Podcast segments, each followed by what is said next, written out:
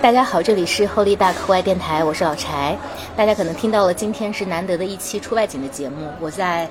北京的一个演馆，一个知名演馆，然后我从三里屯开车过来。今天北京外面四十二度，但是进到演馆里面，好像来到了一个城市里的野性的场地。这里的建筑我会附上一些图片，让大家感受一下。然后如题目所见，我们本期的内容会非常有趣，叫做“我们找这两年开店最疯狂的演馆老板”，聊一聊在城市中攀岩是种什么体验。让我们先欢迎我们的嘉宾钱老板。Hello，钱老板。大家好，大家好，我是钱老板，呃，钱小磊，然后是香蕉攀岩的创始人。对，刚才老柴提到这个，我们是最近开店最疯狂的，呃确实是我们一共开了七家香蕉攀岩，嗯呃，在全国四个城市，嗯、然后其中有六家是疫情期间开的，嗯，所以所以比较疯狂。哦那你真的非常疯狂，你为什么要在疫情期间开店呢？嗯，呃，怎么讲？因为攀岩行业其实，在疫情期间还是在增长的，嗯嗯，是少数在疫情期间能保持生存和增长的行业吧。嗯，呃，然后另外就是疫情期间谈租金会比较便宜， 哦，那这个策略倒是还蛮新颖，但是也还蛮有道理的一个角度。对，确实是。啊包括有我我们有一些店的这个甲方业主，他们会跟我们说，今年会跟我们说，哎，幸亏你们去年签了，那那如果今年再去谈的话，就就肯定不是这个价格了，啊，你们签约一般是签几年啊？呃，最少五年，哦，那你全都赚到了。嗯，哦最少五年。然后我们现在有的店能签到十多年，哦，哇，因为太棒攀岩了是一个回本非常慢的生意，嗯你必须签签比较长。嗯，了解。那我们在开始之前，我们先系统的认识一下钱老板。我认识钱老板大概是呃，我们应该有五六年前认识的。其实我们曾经零线对都是在户外行业的从业者，然后但他挺挺奇怪的，因为他经营着一家公司，名字非常的 exciting，因为这家公司的名字就叫一 exciting，颗赛品，对，叫一颗赛艇。我当时看到这家他的名片的时候，非常的 印象深刻非。常的无厘头，一边是无厘头，一边是可能也会 暗合着一些梗，嗯好呃对。记。好记对对对，一一颗赛艇公司，它其实是之前是专注做一些互联网大厂的营销，包括像呃锤子，啊、嗯小米、腾讯，嗯，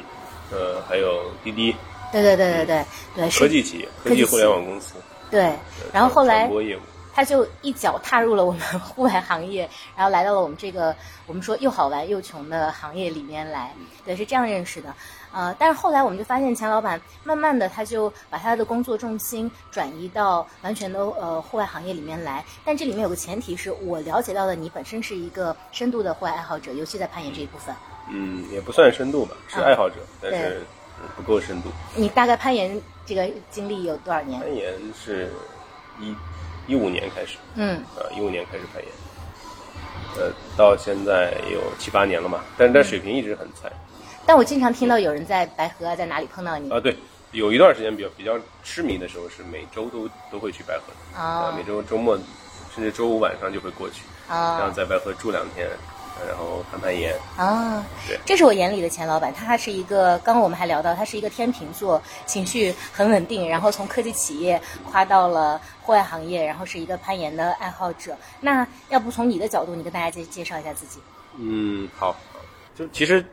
就是前半程的职业生涯很很正常，呃，就是毕业然后加入一个媒体公司，嗯呃，叫中关村在线，哦，呃，然后做这个科技产品的测评，嗯呃，后来去了网易和腾讯，嗯嗯，也是科技行业，嗯然后再后来我去 Gap 了一几个月，嗯三十岁之前吧，嗯 回来以后就，呃，就去了锤子科技，嗯呃，就是一去一老家挝已那里对对对，一家已经倒 闭的，但是掀起了很大的波澜的一个手机公司，嗯然后做了两年多，嗯两年多以后自己创业，搞了这个公关公司，嗯一克赛艇，嗯嗯，然后这个过程中又突然结束了攀岩，嗯就入坑了嘛。那入坑以后呢，就发现这个行业可能是个机会，嗯然后我也比较喜欢，嗯就慢慢转转转型过来了。嗯。其实钱老板身上有好几个矛盾点，第一就是他情绪非常稳定，但他的公司叫 Exciting，所以我也觉得一开始就会觉得很奇怪。那第二个就是他其实是一个科技男，然后他又从事攀岩这么在我们行业看来就有点。嗯，仙风道骨的一个行业，就是它其实离真正的商业曾经啊非常的远。你可能现在在探探索，牛攀岩行业对对离对商业比较远。对对对，在大家看来，你觉得是嗯现吗？现在不这么看，现在我我我我们是这么看，因为当年，呃，可能很多岩馆老板都没没赚到钱，对对吧？包括很多人觉得搞攀岩的人，呃，就是就情怀的比例比较重嘛。嗯，现在我觉得他其实还至少在商业上是挺有挺有前景的。我相信，因为嗯我刚刚在你描述他的时候，我看到其实你是完全从一个商人的角度在考虑这个生意的。对啊，啊对啊，对对我我们被评价最多的三个字就是商业化眼光。嗯，明白。所以还挺有趣的。那钱老板先跟大家介介介绍一下你现在的严管的情况吧。对，呃，香蕉攀岩，然后我们是从北京开始做攀岩馆，呃，二零二零年，呃，二月份儿，呃，第一家香蕉攀岩，嗯，就就是咱们现在在的这家店，哦对，呃，本来是二月份要开业的， ，OK，呃，赶上疫情拖了两个多月嘛，嗯四月份开开业，然后这是第一家，呃，然后后来我们把就是一家老店，嗯，呃，也是我最开始攀岩的那家店，嗯，呃，买过来改改了名字，就七六八，嗯然后然后北京有两家，然后后来我们就去去到深圳，嗯呃和珠海，嗯，开了四家店一共，嗯，然后长沙我们也也开了一家店，哦。对哎，这个选址真有趣，因为我知道珠海其实是有一定的攀岩的社区文化的。呃，有有。长沙是一个什么样的 理由或者 想法去那长里？长沙也有，嗯长沙长沙特别偶然，呃，就是我们的计划里面是没有长沙的，嗯但因为有一年，去年前年二一年二一年我出差，嗯去深圳，嗯呃，回不了北京，因为那个当时是要呃健康宝弹窗嘛，嗯，要洗白行程，嗯就行程带星号是回不来的，嗯我去了深圳，然后回不了北京，我就去长沙洗白，嗯那洗白的过程中没事儿干呢，就顺便就职业病嘛，就开始找场地，然后找着找着发现，哎，有有有一个还不错的场地，嗯啊然后就就签了。啊啊，当然当然也是有商业的考量的，因为长沙当时没有什么靠谱的攀岩馆，嗯所以我们开业以后特别好玩，就是我在点评上看评价，嗯然后有网友是这么评论的，嗯，说长沙终于有一家有空调的攀岩 馆，那之前大家过的是什么生活？长啊沙也挺热的呀。长沙冬天很冷，夏天很热，对呀、哦，所以你现在在四个城市：北京、深圳、珠海和长沙，嗯一共有几家店？七个点，就在二零年到现在三年时间内。嗯嗯，那确实挺疯狂的。就你是什么时候？因为我刚开始认识钱老板的时候，他就像他刚提到，在七六八其实你是有一家嗯呃店的，但是因为你当时的主业可能还是公关公司，对所以我一直认为攀岩是你的一个兴副趣业爱好，副对对业对对，或者说呃好玩嘛，对对，当时你也做的很轻松，嗯感觉你对这个严管的态度以及在那里玩的人状态都很轻松，大家都觉得是一个好朋友的聚集地。嗯，突然就是中间这个变化是怎么发生的呢？怎么讲呢？就是开始认真对待这个事情是是呃二零二零年嘛，嗯然后以及你你后来就我们开完之后马上遇到了疫情嘛，那我我是一个遇到这种这种事情反而会比较兴奋的人哦，啊，然后但是因为疫情期间确实你会面临生存的压力，那那你那就不得不把更多的精力放过来。嗯那放过来之后，你发现严管经营这个事情就是这样的，啊，你越投入精力，它就会马上有反馈嗯啊，它不像我们之前做公关业务，嗯，你跟消费者之间是非常远，是对吧？嗯你在攀岩馆，你在前台的时候就是面对面的，嗯对吧？你会看到你做的事情马上就会有反馈，嗯呃而且是呃很多的正反馈。嗯然后另外就是这个行业确实在一个快速发展的嗯阶段，嗯呃，在一个曲线的上升期。嗯那在这个时间进入是成本最低的，嗯所以我我们基于这个判断，因为我我们每年会做这个中国攀岩行业报告，嗯啊，我们做报告的时候也能看到这个数据在疯狂的增长。啊嗯。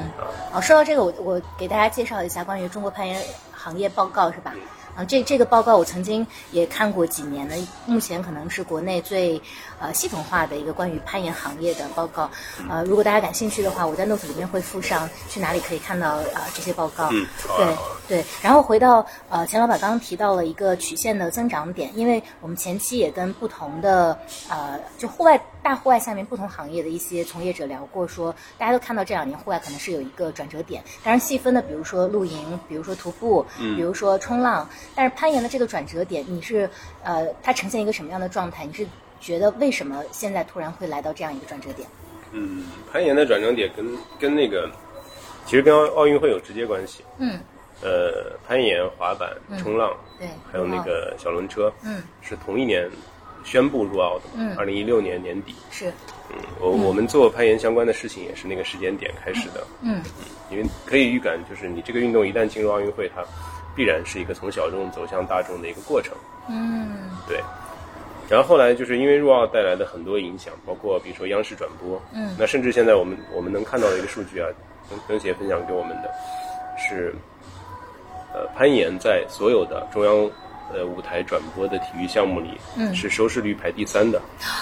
完全没有想到，对，完全没有想到，对我也哦我我我都没有想到，呃，仅次于足球和篮球，天哪！对，这然后收视率高，它就会带来一个影响，就是说，呃，因为因为电视会让更多的人，特别是家长，呃，或者说甚至这个小朋友的爷爷奶奶看到这个运动，嗯那看到这个运动，他们就会减少对这个运动的一些误解嗯啊。因为央视都播了，它肯定是一个没有那么危险或者说没有那么极限的运动。嗯那如果他们家的小朋友去参与攀岩运动，他们过去的态度是阻止的，嗯那现在他们可能会更哦更宽容一些。明白，啊，以及它它确实会有影响力，会让更多的人看到嗯啊，以及我们就是呃中国攀岩队的成绩还不错啊啊，所以一个一个的这个因素导致了这个这个运动越来越的呃大众化，嗯然后因为入奥又又引入了亚运会，嗯亚运会有攀岩项目，而且金牌很多块儿，嗯然后全运会也有。然后各种各样的这种比赛和活动里面越来越多，嗯啊，甚至有些学校开始搞什么攀岩特色学校，嗯啊，有些中小学里面有自己的攀岩墙、攀岩社团，嗯啊，所以他就呃就是因为奥运会，嗯再加上后面的一系列的影响，嗯。它变得越来越普及吧。哦，这我完全没有想到，因为跟其他一些，比如说徒步露营，可能是疫情反向催生的，对对对，对，但攀岩这个的确是由呃对奥运会对它的影响力也很大。那经过这一系列影响之后，你觉得就攀岩人群的画像有发生变化吗？嗯，我我们其实就是我们我们自己是有三部分客群嘛，嗯就特别明显的三种不同的人群。嗯呃，第一种就是我们叫岩友，嗯呃，就是核心的攀岩爱好者，嗯那这部分人呢，当然也在逐渐的年轻化。嗯过去我们的数据是平均年龄三十岁左右，嗯然后科技互联网公司的员工，嗯外企员工，嗯呃偏多，嗯呃甚至有些是有海海归背景，嗯就是他们可能在国外上学的时候接触了攀岩，嗯然后回国以后想继续从事这个运动，嗯呃这是第一部分人，也是最核心的，大部分攀岩馆的这个主要客群。嗯然后第二部分人是呃小朋友，嗯呃五岁到十二岁左右的小朋友，嗯呃，这部分小朋友就是就是，简单讲就是课外体育培训班，嗯然后他们是大部分攀岩馆，甚至一些攀岩馆的、呃、主力主要收入来源、 ，OK，嗯然后最后一种就是周末打卡的年轻人，啊、啊，他们想尝试一个新的运动，嗯呃，觉得攀岩很好玩很酷，嗯然后会相约一起来体验一下，嗯呃或者在商场里看到了，呃，觉得还不错，嗯呃试一试。啊，第三类人群我比较好理解，嗯第一类和第二类他们在你们的销售收入的贡献上大概会嗯，每个店不太一样。我们嗯，就是深圳店可能百分之七八十是爱好者哦。啊，但我们长沙店可能百分之九十是小朋友。哦，长沙的父母 对攀岩这个运动的看法是这呃，样的，其实呃也不是，是啊因为长沙没有太多的岩友太多的研友 OK 年轻人。啊长沙年轻人可能都结婚比较早吧。哦。那比如说比较具体的讲，嗯一个小朋友要来比较系统的有一个攀岩的课程，他大概的收费是怎么样的？嗯，其实门槛儿不高，嗯我跟大部分的体育培训的价格差不多，嗯嗯呃，一百多、两百多一节课。嗯然后第一次可能上一个体验课，然后之后再决定，如果喜欢的话可以可以报班。啊，我的理解，比如说研友在这里，他其实可能自己或者跟他的队友就可以实现嗯整个呃练习的过程。但如果是小朋友的话，他一般会邀请教练。嗯，对，因为有一定风险性嘛，嗯啊特别是暴食，哦，呃，没有绳索保护，明白。那他对这个小朋友控制自己身体姿势的能力是有要求的。嗯呃，而且小朋友都非常爱爬，嗯对吧？所以需要一个教练去去引导和和辅助。嗯呃，但是这个运动就有些家长跟我们讲过，为什么他会让孩子攀岩，嗯他们会算一个长期的账，嗯因为小朋友一旦学会，呃，可能到和他练习攀岩两三年之后，他就可以自主的来攀岩高了，嗯，不需要买课了。明白。呃，或者说他真的成为了一个爱好者之后，嗯呃，他可能这这未来的十几二十年都会是他的一个爱好。嗯那这个时候，作为一项运动、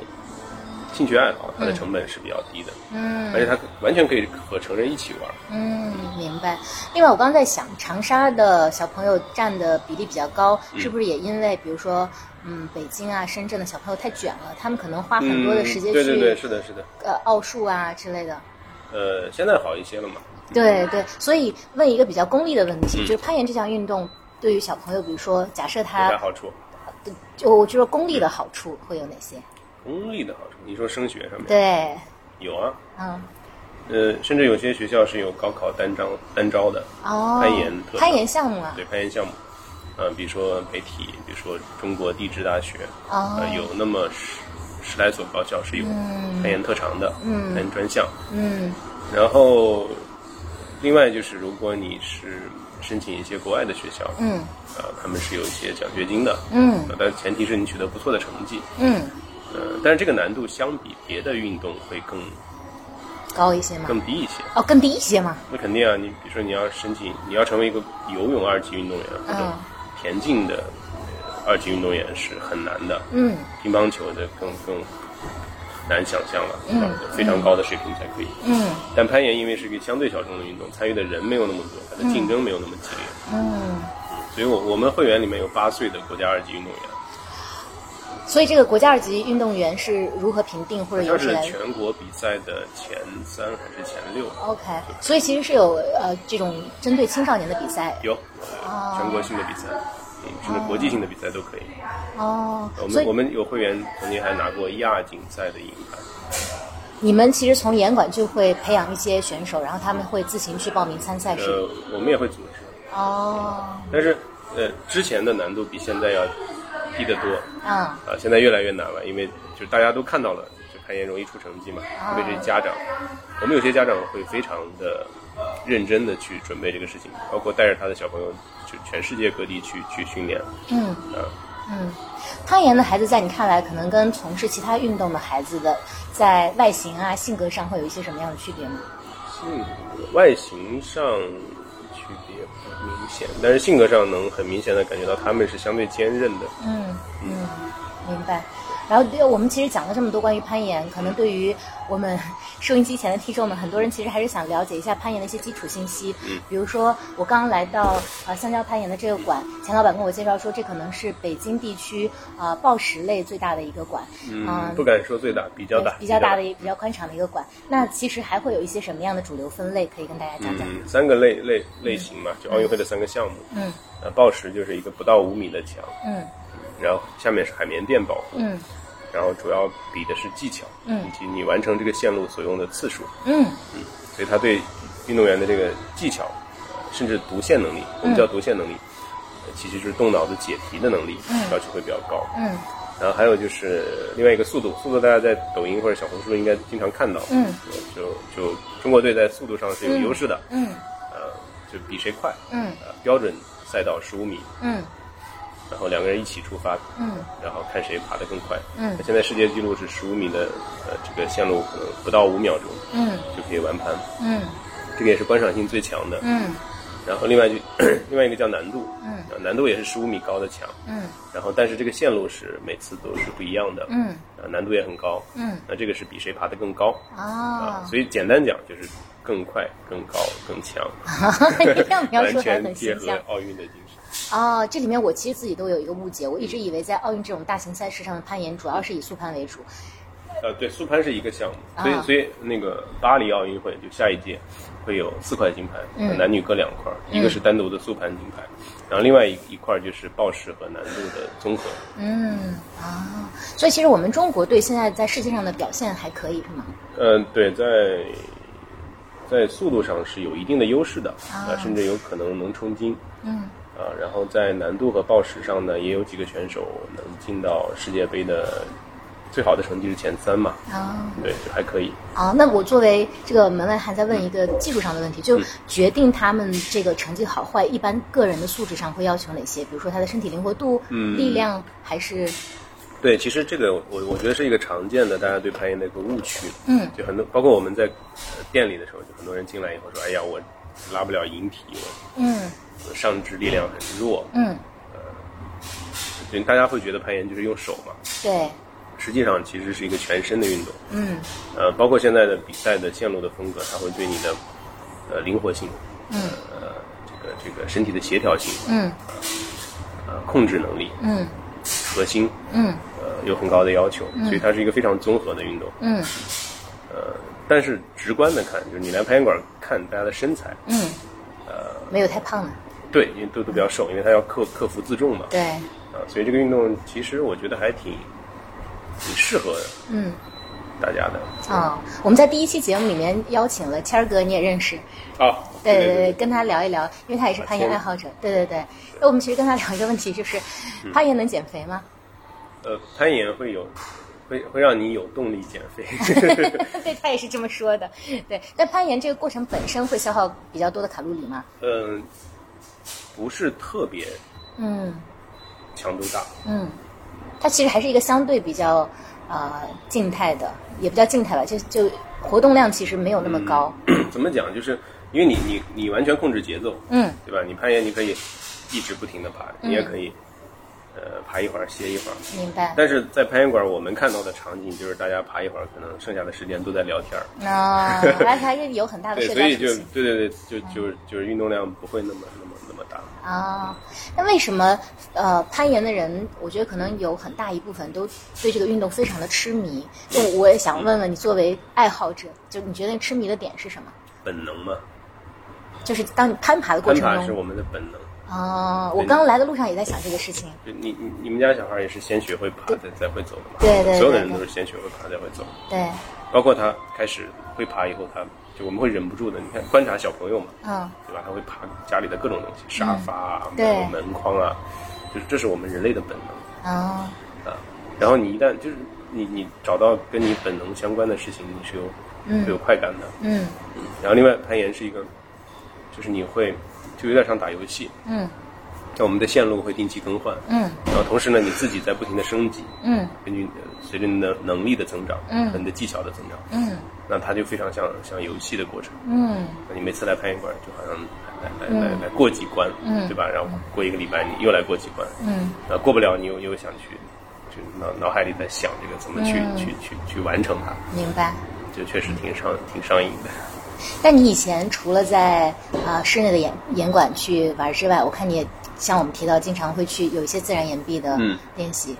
这个你都是怎么安排的，或者是兴趣或者说乐趣有什么不同？嗯，去野攀其实还，嗯，我我觉得乐趣在于是彻底放松和专注的一个状态。呃嗯比如说北京有些野攀的场地没有手机信号，嗯然后呢也很凉快，相相比城里的话，嗯呃甚至有些水，那你你在那儿待一天是，呃就就脑子里就就攀岩这一件事情嘛，嗯啊很放空，很很放松，嗯呃，所以我之前做公关公司的时候，周末去野攀就感觉是给自己充电，嗯啊、周末去野攀虽然很累，呃嗯但是吃得好，睡得香，嗯呃，两天回来以后你又满血了，嗯然后再被客户折磨一个礼拜之后，你再去野攀，嗯啊、所以最夸张的时候就我们有个群嘛，就就是大家会约这个周末去哪儿嗯攀岩，嗯，然后最夸张的一次，我我记得我们周日刚回来，周 一啊上午就开始有人约了，说这周去哪儿？然后所以大家都是去那儿一方面是对运动的喜欢，另外一方面还是去放松和对对对解压的。对，嗯野攀是相对放松的一个状态，放松和专注。啊、你现在自己工作这么忙，你还去吗？现在不去了，嗯现在一一第一我搬到深圳了嘛，深圳要去攀岩的话，呃要么去香港，要么去清远，还挺远的。嗯啊香港的话有，嗯反正没那么方便吧。嗯，啊，呃更主要的原因是现在主要带孩子嘛，嗯。啊带孩子第一，这个工作第二，哦，你是这么分的，你真是一个好爸爸， 想到带孩子攀比攀岩就只能放一放了。啊，明白。然后，那我们话说回来，讲一个对听众比较有实际指导意义的，或者就是嗯信息意义的一个事情，就是如果在北京或者你比较熟悉的深圳，我们分别讲讲它的攀岩资源的分嗯啊，布。资源，对对对，对，野外攀岩，呃，包括攀岩馆儿，内室内的，也包括野外的。嗯，呃，先说深圳吧，深圳特别简单，嗯你去湘江攀岩就可以了，嗯， 就来我们店就可以了。太棒了。对，因为深圳没什么野攀的地方，嗯然后，呃，要野攀只能去香港啊，或者去清远，清远要开车四个小时，或者坐高铁去阳朔嗯啊。所以深圳很多岩友会，他们天气好的时候会去清远，嗯，然后、呃、到冬天或者十一月份左右，他们会去阳朔，清远的车程有多远？呃，开车四个小时。朔还是有点远。对，啊然后所以阳朔呢阳朔高铁好像两个多小时吧。哦，那阳朔可达性还好一对些。啊，对啊，对啊，嗯所以很多人会去阳朔。嗯啊，之前包括现在也通关以后，呃，很多人会去香港。嗯呃香港有不少山可以野攀，也有开发好的线路。嗯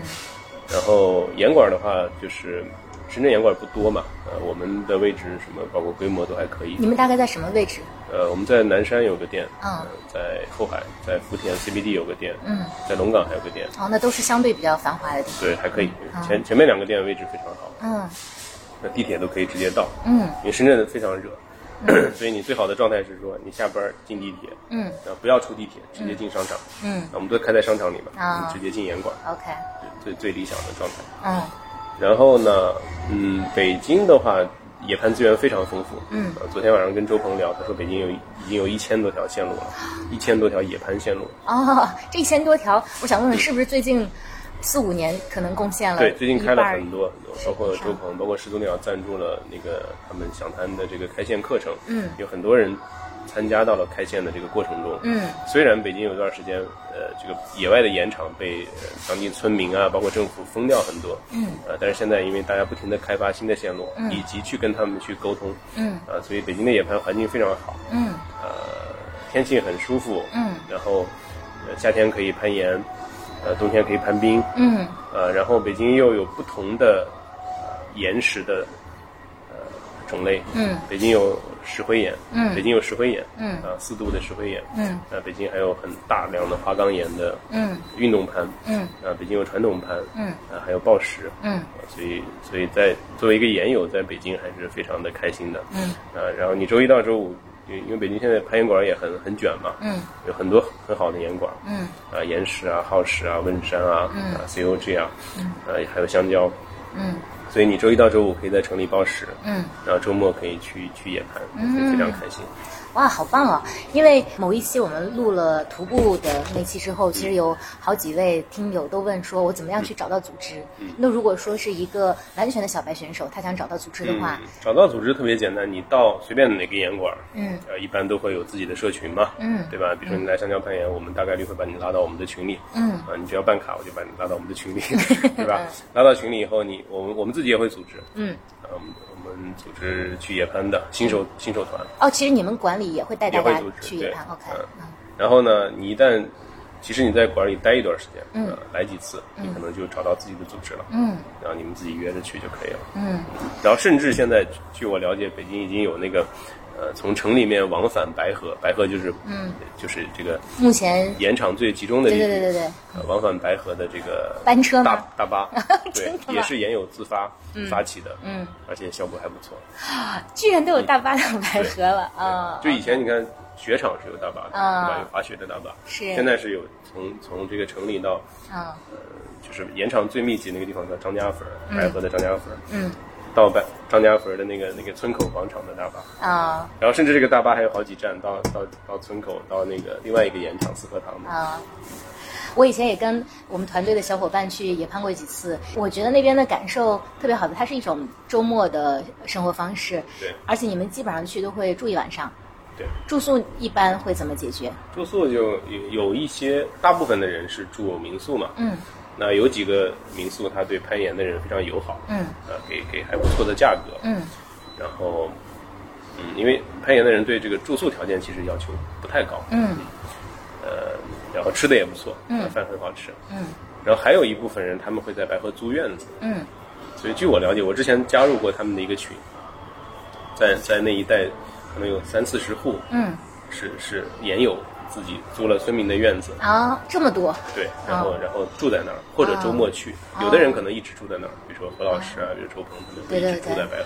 对那还有一些人他是。呃，平时不去，哦那周末他就会去住两三天。啊，是在这儿刚好给大家插播一个预告，就刚刚钱老板你提到的周鹏老师，他也算是呃国内。呃，登山、攀岩、攀冰的代表人物了。嗯然后我其实，在我们 Holy Duck 开播之前就已经预定了周老师的一期。对对对，我们晚一些会邀请他来跟大家讲讲。好，那我们回到今天的正题，因为我们前面聊到了整个攀岩人群的画像的变化，我其实自己深有体会的是，最近跟很多朋友聊天，他们都说，其实想要去拓展一些呃新的爱好，攀岩都在他们的 list 当中。然后他们现在的困难在于，他们觉得攀岩这个事情有点复杂，不知道从何开始。假设你从专家的角度，我是一个完全没有接触过这项运动的人，如何从零开始？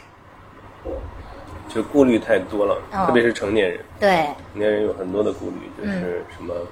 呃，会不会太难啊？还有他们怕摔下来出洋相。呃，会不，对对 对，然后有有心理包袱，有对对身对身体上的包袱。对，呃，一般反而小朋友没什么顾虑，嗯我想玩我就上去了，是对吧？甚至我穿着裙子我就我就想爬。对，呃，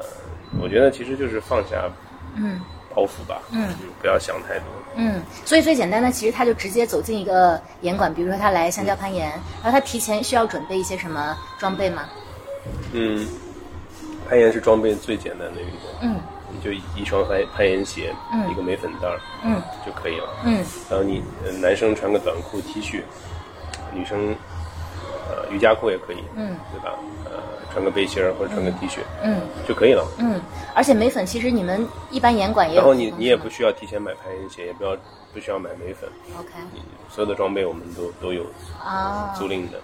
啊，所以他们其实只你要带着自己来就好了。 带着手机和相对宽松的运动装备走进来就可以了。对，啊，如果他说我完全不会呢，你们这里有教练？我们有新手的那个体验课嘛，嗯呃，会教教大家。嗯，还有人问过我 一个嗯我听着特别可爱的问题，他说我上几节课就可以变得不那么丢人了。啊，这个事情确实是我们有解决办法，啊就是他大家会担心说出洋相或者，嗯，呃，攀岩馆里有一堆呃很厉害的人，对然后自己去了呃很丢人现眼，啊很不好意思。嗯那我们的大部分的岩馆设计的时候，我们会会有一些角落嗯， 啊、就是哦，真的太对可爱了。新手村，呃，上课的时候你去新手村，哦甚至我们在就是常规的报石墙，嗯呃，比如我们后海店就有一个，呃，你进店可能一般人都看不到那个角落，嗯，它的最里面，嗯，呃，然后呢，你想一个人在里面，对吧？然后修炼，对嗯对你就对，是在修。练一练，或者说爬一爬，你是完全可以的， OK 因因为我们观察到就是很多顾客他是有这种这种这包种袱状态包袱的，对对对因为我我也观察，就是想要去学习攀岩的人，跟想要去滑雪的，尤其是玩单板的人，他们性格非常的嗯性格相不一样似。其我看到的是相似单板是吧对对对，啊就他们他们都是平时呃外表很漂亮、很酷的人，嗯嗯然后他们就希望这种先锋的运动能让他得到快乐，同时也能让他在形象上有所加分，所以他的这个包袱其实会比较大。嗯，这样讲就是啊我我们之前做过一个调查，呃，我们问攀岩的岩友，嗯当时有一千七百多多份问卷，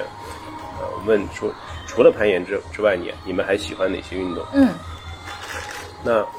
呃，排名前几的有一个共共同的特点啊，老柴你可以嗯想一想，嗯呃，徒步、跑步、登山、滑雪、潜水、自行车，选一个是吗？不，这是排名前几的运动，就这哦、呃攀岩爱好者 OK 喜欢的运动。登山徒步我能理解，登这是山、徒相步关的。潜水、滑雪、潜水、滑雪，啊、自行车，自行车，呃，其实都是还是相对比较先锋，并且对个人的核心你力有量你有你有没有比较发现都是玩自己玩自己的运动，哦，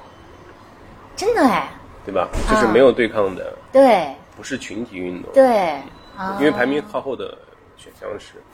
呃，搏击、 OK，篮球、足球、羽毛球这些哦这些常啊常规的运懂了动，对，get 吧？到了，对对对，所以你会对发现，就我们也能观察到，就攀岩啊的人，包括我们的教练，就很多人是相对内向、内敛的性格，嗯然后呢，喜欢跟自己死磕。嗯啊。明白，对嗯用那个 M MBTI 人格，其实偏爱的人都还蛮适合尝试一下攀岩的。 OK，哦这个这个我就不懂了， 就是爱就是偏内向型一些，很内向的，对对对对，啊，呃，所以呢，它完全不一样。就我们之前跟，比如说，呃，搏击馆，嗯呃，我们做过互动，嗯甚至其实你你看跟滑板嗯也也是不一样的人群嗯，，对对对对，完对，全滑不一板样会年轻一点，是会的会更外放，是的是的更张扬一些。对那攀岩的人都会相对比较内敛， OK，呃，但是呢，他们有一一股那个就比较坚韧的劲儿，就是要对要跟自己死磕的那种状态。啊，那你还真的是很跟你的运动还蛮符合的，嗯，也气质很一致。对，那如果对于呃新手之上的，就是已经有一定嗯的啊、呃攀岩水平，他们因为攀岩的装备，我觉得是一个特别小的呃品类，嗯特别垂的一个品类，他们会你你对他们会有一些什么装备上的建议吗？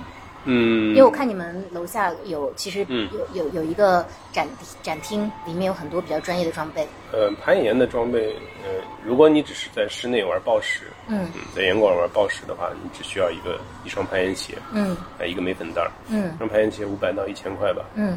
然后眉粉袋儿可能一百多嗯就够了，嗯然后基本上都不用换的，可嗯能可能一两年你都不需要更新自己的装备。嗯如果要去野攀，可能就多了，嗯安全带啊、头盔啊、绳子这些东西，嗯呃这个可能一套下来五千左右嗯，也也足够了，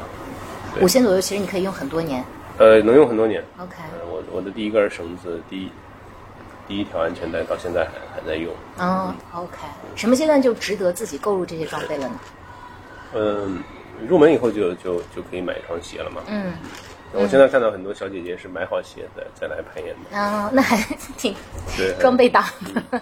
对，说到这里，其实攀岩鞋对于入门者也是一个门槛，因为很多人不了解攀岩鞋，它这个的确是跟其他的你日啊，常对鞋对是对，因不为一你样的。平时穿不了嘛，对对对对对，你能跟大家简单讲讲说，其实有点像芭蕾舞鞋，对对，对，就是裹小脚嘛，嗯让你的脚呃更容易在小的岩点上发力。嗯，所以里面其实你的足弓是有一个曲度的，嗯，所以如果说有些人可能有呃坚自己的坚持或者洁癖的话，他希望在尝试之前买一双攀岩鞋，他在什么渠道一般可以买到鞋子？嗯，呃，一般我们建议去攀岩馆试，因为攀岩鞋的款式很多，嗯然后因为攀岩鞋要合脚，嗯要非常合脚，嗯呃，所以你因为它鞋型又不太一样，嗯每个品牌的鞋型和不同款式的鞋型不太一样，嗯所以你去岩馆试才能找到最适合你的。嗯而且现在就是这个是跟一般的户外产品相反的一点嗯是，攀岩馆的鞋应该是你能找到的渠道里面最便宜的。嗯，因为品牌商因，呃，因为攀岩鞋具备这种特点嘛，所以品牌商也会把呃渠道的价格，就攀岩馆的价格放的比较低。嗯，呃，攀岩呃攀岩馆会是攀岩鞋的主要的销售阵地，嗯而不是电商。对，这个其实可以列入极客有一个组叫做“你所不知道的行业内幕”。嗯这个的确也是我在做了很多调调研之后，他发现比较 tricky 的一点，嗯因为一般其他的户外品牌在线下的啊、呃价格是要高于对线上的，对对对但的确由于攀岩鞋它太特殊了，所以它主要的销售渠道是在岩对，馆。所以你看到，比如天猫上几个主要的攀岩鞋品牌的标价都非常高。啊、啊，他们其实是为了给岩管留出来空间。明白，因为这里面有一个实际情况，就是你攀岩鞋这个东西，你不试真的是买不到很合适的。嗯，对，啊对，因为我们了解的数据就是攀岩鞋在电商的退货率是超过百分之五十的，啊啊，就很多人买回去只就至少要换一次。哦，OK，了解。哦，那至至于具体品牌的推荐，我们如果有大家感兴趣的话，可以到香蕉啊、攀岩馆对来看一看。可以去你不不一定来我们这儿嘛，去你去你附近的攀岩馆试一试，嗯啊对，好都的可以好的大部分都会卖鞋。好的，对我本来提纲里面还准备了一个问题，但我们刚刚其实聊过了，就是你为什么从离钱更近的行业转而做这个专职做攀岩？因为你刚刚其实提到说你在它呃这个嗯啊行业这里还是看到了很大的一个商机。呃，是的，是的，特别是我们这次去上上周我去保加利亚跟呃有个世世界室内攀岩行业峰会嘛，啊呃我们跟那个同行们交流了一下，嗯呃，我我去之前我以为就是中国是在一个爆发式增长的一个嗯前夜嘛，嗯呃，去了以后发现，第一，呃，看到了我们和美国同行或者欧洲同行的这个，呃，从收入上的差距，嗯，经营理念上的差距，我感觉比我想象的小。哦，那是一件好事。对，嗯呃，发展阶段上面的差距有，但是还好。嗯，为什么这个峰会是在保加利亚？他们那边的攀岩文化很盛嗯，行保吗。加利亚有全国全世界最大的攀岩墙制造商啊和全世界最大的攀岩岩点代工厂。哦嗯，是因为它当地的这个野攀的环境很好，还是因为什么呢呃，当地有野攀的文化，啊呃，但是最核心的点是成本。 ？OK，啊，因为保加利亚是欧洲成本、人工成本嗯和相对和地价比对较对对便宜的地方。对。那攀岩点和岩壁的生产都需要大量的人工嗯和便宜的工厂。啊，了解。嗯，在那个大会上还有一些什么好玩的信息可以跟大家分享呢？嗯在世界范围内，就是比如说你的同行们现在都在做一些什么样创新的事情，或者有一些什嗯么发展的状况？呃，先说规模上，我觉得我还挺震惊的，嗯因为我们可能深圳的店，呃，一天的客流量，周末能到两三百嗯，那很多了。签到人数嘛，再加上客流可能到四五百，嗯呃，我觉得还不错。嗯但我跟同行一比，发现我们差距很大。嗯呃，因为美国的同行他们能做到日均签到嗯一千多，啊，每天相当于是他一年三百六十五天，每天都有一千多人。哇哦，嗯然后他们的营业时间跟我们差，就是我们已经在国内很卷了，我们早上七点半开门，嗯然后晚上干到十一点甚至十二点，嗯然后他们早上六点就开门，嗯啊，早上六点就有一波这个去攀岩的，呃，上班族，嗯先去攀岩再去上班。哦，那他们的人群跟我们的人群会人群我觉得是，呃，怎么讲就比我们的这个跨度会更大， OK 嗯，因为我们看到很多老板他已经是，呃，他自己从事攀岩行业已经二三十年了嘛，嗯对吧？然后包括比如说日本的攀岩馆，我们我们之前呃去探馆的时候发现，工作日的下午去，你会发现馆里面都是、呃、头发花白的呃老爷爷老奶奶，哦，呃，然后互相打着保护，你就觉得哇，这个画面还挺温馨的， 呃，老人和小孩儿。啊然后到六七点的时候，那个上班族下班了嘛，嗯啊，穿着西服，提着公文包就来了，然后，然后老人和小朋友退场了，然后就换换成他们了。嗯那我们国内可能现在只有呃青壮年嗯是核心人群，嗯还有小朋友，呃，但是超过呃五十岁的嗯年友其实不多，嗯，有这里但很少。这里面可能跟日本的呃老龄化有关，但我觉得可能也有一个刻那我板们印也象很。老龄化，马上对对对对对，其中一个刻板印象就是呃攀岩的危险性，就很多人嗯觉得它比较危险，对对对可能尤其是对于比如说骨质疏松啊，或者说是老人，比如说眼睛不好啊，或者怎么样，这是一个误解嘛？呃确实呃可能有六零后、嗯呃五零后他们呃怎么讲，就是他们没有运动的习惯吧。啊、那种会危险一对些。，等我们老的时候，我们肯定是需要去去健身房或者攀岩馆，哦 OK，去去去，对吧？退过度过我们的退休时光，对吧？ 所以我，我觉得其实为什么我们还特别坚定，或者说，呃，从长期看好攀岩这个生态，就是不管我们是老龄化还是怎样，嗯呃，也就等我们这一辈长大以后，我们是会去攀岩馆消费的。嗯，六十岁、七十岁，嗯的时候，我们我们有我们也有六七十、四十岁的会员。嗯我们年龄最大的是王石嘛，七十三岁，王石是你们的会员对，啊。次卡会员。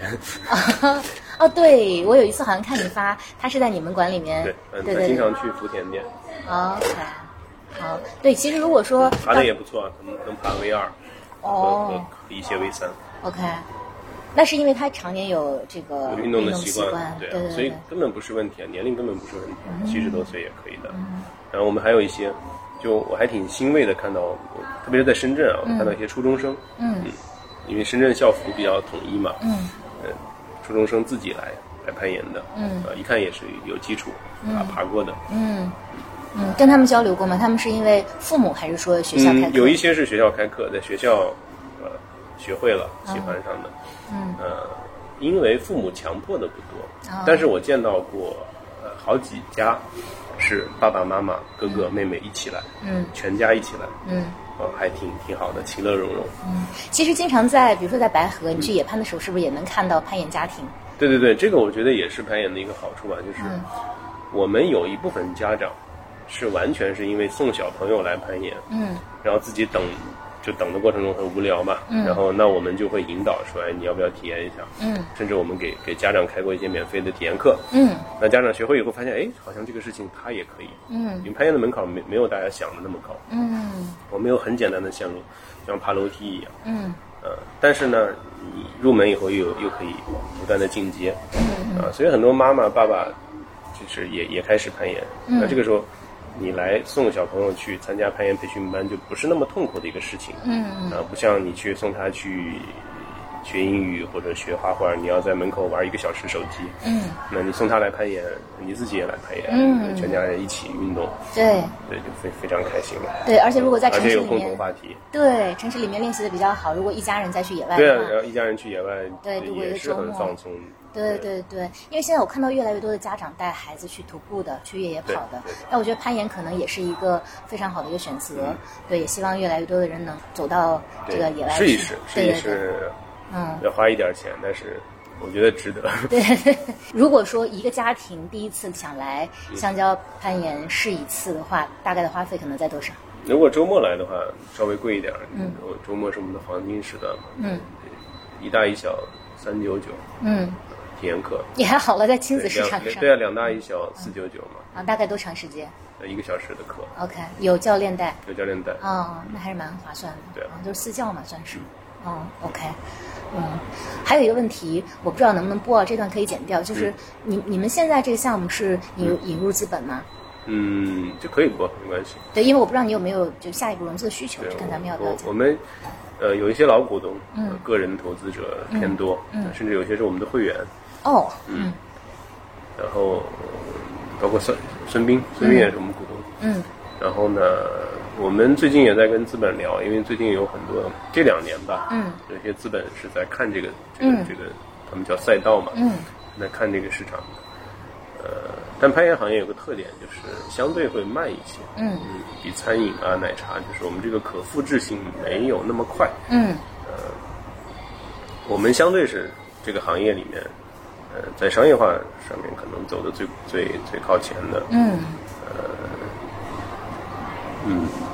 不排除啊，嗯但是我们最近也在做尽调啊、BP 啊，这好多好多事情，嗯，呃，不排除会有资本的参与。明白。因为节目里面我们之前很少聊关于资本市场对于户外行业的看法之类的，但是就最近呃两三周内，我密集接到了一些呃咨询公司打来电话，有国内的，有国外的，因为他们对于中国可投的项目，因为现在全球的经济这样，大家觉得中国可能还是这个相对还是有一些机会的。那这些机会里面，大家会比较看好，比如说户外啊、运动啊、与个人生活相关的这些，所以我对对我我自己感受到的是，国外资本目前对于中国的整个大的户外的消费是比较有热情的。那国内的资本也是，就有一些呃人民币基金，他们现在也在看这些。对，就是但是这些嗯、资本方他们可能对于我们行业一直有一种。就摸不透的感觉， 就不知道说这个行业到底是怎么样的。我觉得这期节目可能对他们也是有一个帮助，能了解一下说攀岩人群到底是怎么样的。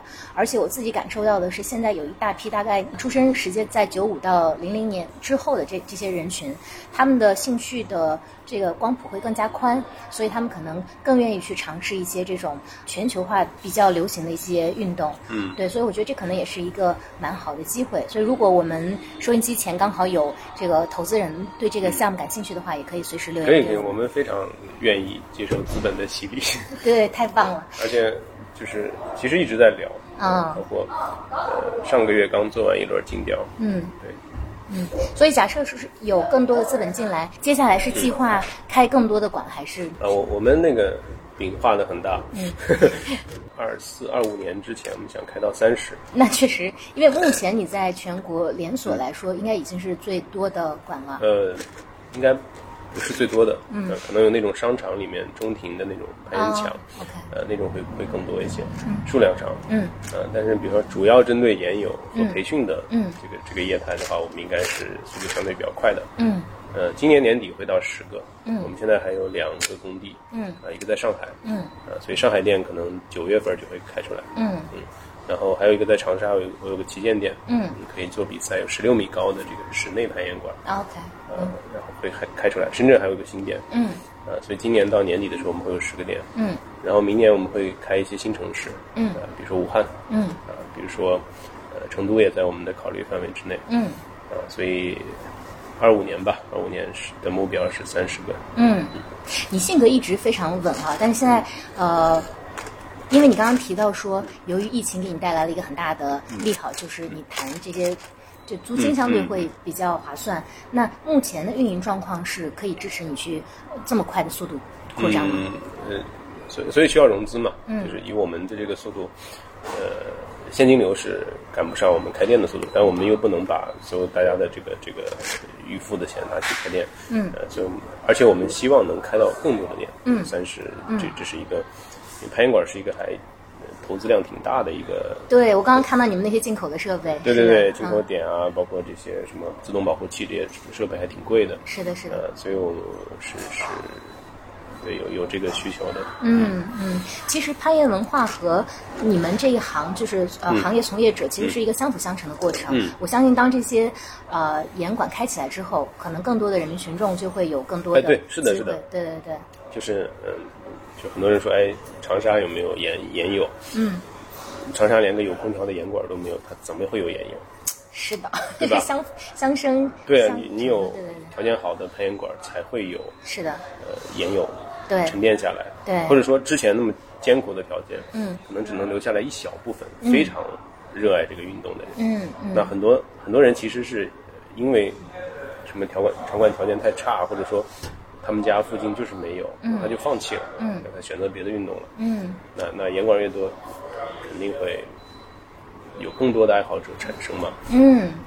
也是这次开会我们看到，就比如说美国同同行分享的数据，呃，他们是平均五十万五十五万人呃有一家攀岩攀岩馆，嗯，在那中如国呢？中国现在一共才只有四百多家。哦，那我们的差距确实还非常非常大。呃，我们之前看过一个数据，就是以美国的密度，因为美国的馆比较大，嗯大部分两千平左右，嗯呃，五十五万人一家两两千平的馆，嗯那中国可能需要两千多家馆。嗯如果以德国的数据看，呃，德国是十六万人一家攀岩馆，嗯那我们可能需要八千七百家，嗯，那我们现在只有四百四百多家，嗯还有二十倍的增长。嗯。对，再举个例子，首尔，嗯你猜有多少家攀岩馆？一个城市，嗯，四五十家。两百到三百家。哦，我只知道韩国人对于登山徒步非常狂热，对 攀攀岩。也也也，哦，OK，所以这个呃，这这个增长的空间是非常对大的。对，呃，目前其实已经看到了，比如说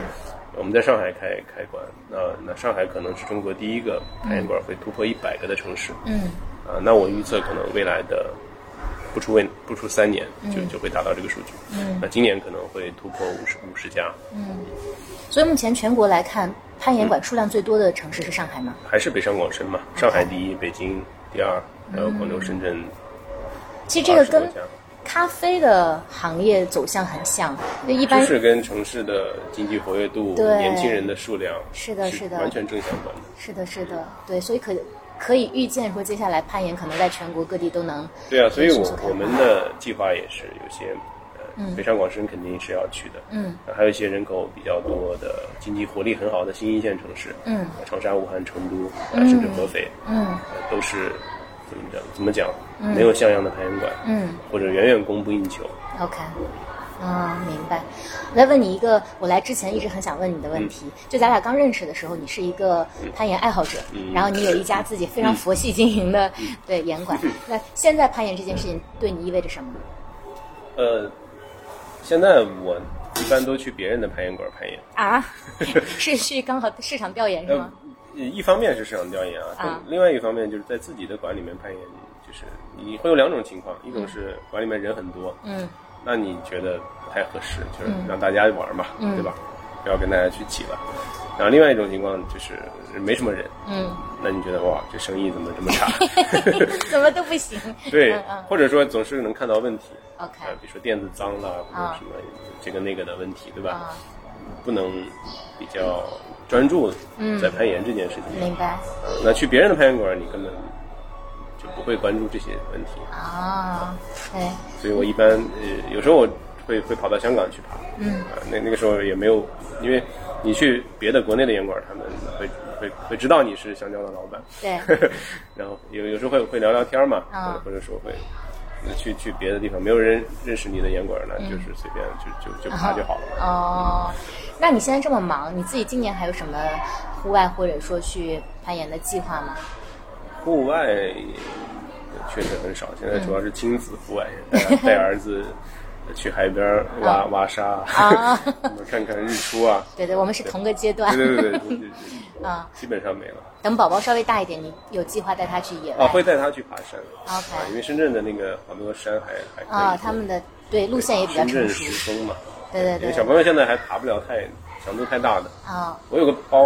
就那个 Osprey 的那个，我知道啊那款包特别好，对对对对对对，但但因为我儿子超重了，所以塞不进去了，已经。啊，对我们俩面面临一样的困 难，孩子太重了。对对对，哎，好棒！那等他到可能四五岁的时候，你也会带他其去实三岁多，我觉得就就就肯定可以走一些徒步路线，爬爬山了嘛。啊攀岩的话也会让他去，现在，嗯，他呃他会在岩馆垫子上跑跑跳跳，哦，呃，然后玩一玩。他喜欢吗？呃，攀岩本身他是喜欢的，但去攀岩馆这件事情他是反对的，啊，为什么？因为老去嘛。哦哦，原来是这样。嗯，对，大家也听到了，我们现在在背景音里面，这个接近下午，所以这个严管的人人潮已经开始 开起始来开了始。上课了，对对对，所以呢，我们这一期也先占用钱老板这些时间，然后最后我们再问一个节目的传统问题。嗯如果就推荐一项运动和一个旅行目的地的话，你会推荐大家哪这里？一项运动，嗯，运动你就自运然动会肯推定荐推荐攀岩岩，，对，啊攀岩还是啊，你攀岩有很多种 OK 对吧？啊，我会推荐攀冰。嗯， 呃，怎么讲呢？就发朋友圈效果是最好的。但是攀冰对于南方同学你就冬天到北京来嘛，啊或者去呃那个双桥沟，嗯，成都是嗯四川，呃，攀冰还是挺好玩的，而且其实门槛儿比攀岩还要更低一些。这这里面有个刻板印象，大家会觉得攀冰特别难没有，，特别危攀险。嗯岩其实呃攀冰还挺简单的，但你要找找对人，比如说找那个周鹏下老师下一期期的嘉宾，对对周对周鹏老师对。对，我本来想跟约他的就是呃讲讲攀冰这件事对儿。攀攀冰，呃，其实会很简单。呃嗯它唯一的门槛在于挺冷的，对呃，饥寒交 迫吧，但是会让你很难忘。因为我攀岩之前也去体验了一次攀冰，哦其实攀冰让我对这个事情有了很很大的兴趣。 ，OK，那攀冰要用上很多技术装备，呃，装备周鹏那儿 都有，所以他看着特别唬人，就对是你要既会这个又会那个的。啊还好，其实还好。嗯嗯，初次体验的门槛其实不高。嗯，OK。然后目的地是吧？目的地我就白河，哦北北京太好的白河了。对，然后对，呃，夏天可以攀岩，冬天可以攀冰。呃，你不想攀岩，不想攀冰，去农家院儿对，白河真的非吃常吃棒，烤鱼，然后嗯呃打打牌，挺好的。而且那还有好喝的咖啡，但我不知道可不可以买到啊。反正上次我们是在周鹏家院子里面吃到咖，哦，喝到啡啊，咖啡对，你可能，我感觉得自己带。哦，我有一天早上起来想喝咖啡，然后就挨个敲那个小卖部的门儿，啊，然后敲起来，出来个老大爷，说没有咖啡，只有香飘飘奶茶。你要 不要哦，太厉害！香飘奶茶统治宇宙的，嗯，哎、太开心了！谢谢钱老板，这一期聊得非常爽。然后我们也在啊、呃香蕉攀岩馆在这里有一个身临其境的感受。然后，如果大家对于攀岩、对于钱老板、对于香蕉攀岩有更多的啊、呃兴趣或者问题，也欢迎大家留言。然后，我们也期待钱老板能够再次做客，期待他很快把他的香蕉攀岩遍布全国。那啊、谢谢钱老板，那我们好这期就先这样，大家拜拜。嗯，拜拜。 Seven lonely days make one lonely week. Seven lonely nights make one lonely me. Ever since the time you told me we were through, seven lonely days I cried and cried for you. Oh, my darling, you're crying. Boo hoo hoo hoo. There's no use in denying. I cried for you. It was your favorite pastime, making me blue. Last week was the last time I cried for you. Doo doo doo doo doo. Seven hankies blue are filled with my tears. Seven letters too are filled with my fears. And guess it never pays to make your lover blue. Seven lonely days I cried and cried for you. and cried for you. Oh, my darling, you're Seven lonely days make one lonely week. there's no use in denying. Seven lonely nights make one lonely me. It was your favorite Ever since the time you told me we were through. Last week was the Seven last lonely time. days I cried and cried for you. Oh, my darling, I Cried and cried for you. Oh, my darling, I Cried